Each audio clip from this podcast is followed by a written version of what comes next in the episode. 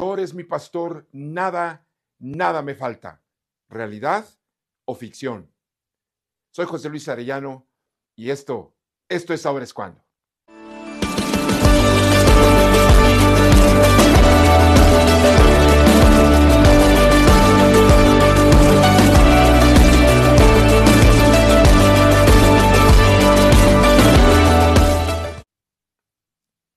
Así es, nada me falta, dice el Salmo 23, y es una de las aseveraciones más radicales que yo encuentro en la Biblia, pero también es una de las aseveraciones más conocidas, más repetidas y sin embargo más olvidadas y menos vividas por los cristianos de hoy en día.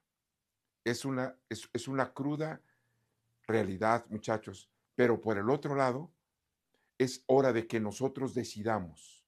¿La Biblia es la verdad pura, completa, absoluta?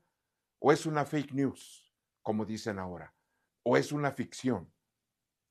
Yo te quiero decir sinceramente que de ti depende.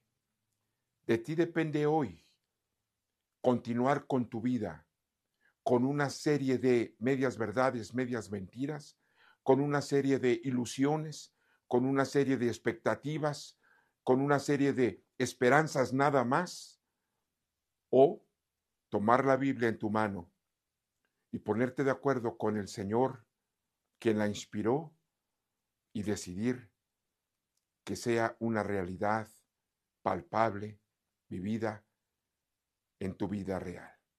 Sí, Salmo 23 dice, el Señor es mi pastor, nada, nada me falta. Hace ocho días vimos a través de mi esposa Gaby la primera parte de este versículo principalmente. Y hoy veremos la última frase, nada me falta. Vean ustedes el tremendo absoluto de lo que está diciendo aquí el Señor a través de David. Dice nada. No, no, muchachos, por favor, no es un relativo.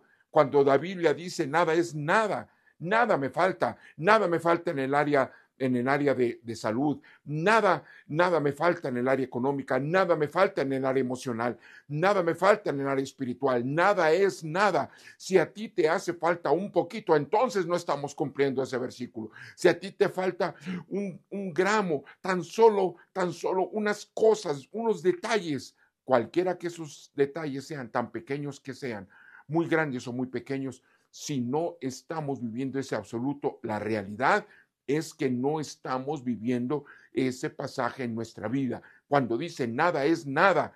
Y vean ustedes qué atrevimiento del Señor. Al Señor lo hemos dicho, no tiene miedo a tus expectativas.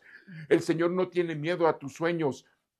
El Señor no tiene miedo a tus esperanzas. ¿Quién de nosotros no quisiera vivir una vida así, sin deudas, una vida así, sin necesidades, una vida así, sin requerimientos este, emocionales, sin huecos, sin vacíos en nuestra vida, en cualquiera de nuestras áreas, una vida plena? Eso es lo que significa plena, en la plenitud de todas las promesas de Dios. Pues muchachos, no es una falacia, por supuesto que no, no es una ilusión, no es una vacilada, no es algo romántico nada más para hacernos sentir bien. No, es una realidad, es una promesa. El Señor es mi pastor y por esa razón dice David, nada, nada, nada me falta. En segundo lugar, dice me falta, no dice nos falta, no dice le falta, no. La vida cristiana no tiene nietos, Dios no tiene sobrinos. No, muchachos, no me importa si, si tú has convertido el cristianismo en una religión, en una tradición, y en ella naciste, en ella vienes, como dicen, desde cuna,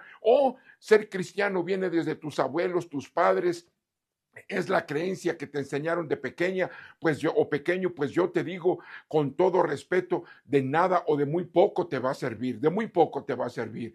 Pero, ¿por qué? Porque el cristianismo es una relación personal. Ser cristiano es una relación personal tuya. Si tu papá, tu mamá, tus abuelos te dejaron una muy buena enseñanza, qué bueno, dales gracias, dale gracias a Dios por eso. Pero ser cristiano es tener una relación personal y de poco te sirve que tu papá lo esté viviendo, que tu mamá lo esté viviendo, si tú no lo estás viviendo. Si a ti te hace falta algo, entonces hoy deberías de cuestionarte si eso para ti es una fake news o es una realidad, es una ficción o es una realidad. Porque David dijo, nada a mí, nada me falta. Y en tercer lugar, falta. Sí, no es un deseo, no es un anhelo, es algo de necesidad.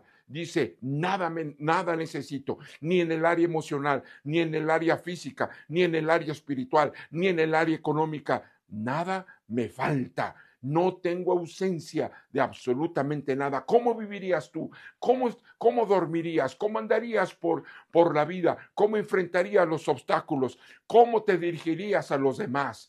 ¿Cómo predicarías la Biblia?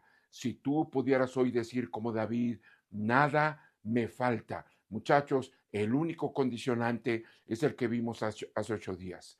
El Señor es mi pastor. Si tú haces de Jesús de Nazaret tu Señor, no solamente tu Salvador, no solamente aquel que tú sabes, reconoces que es Dios, no solamente un reconocimiento, una creencia, una convicción, sino lo haces tu Señor, el amo, el dueño, y es tu pastor, eso significa que Él dirige, Él provee y Él te protege, como lo vimos.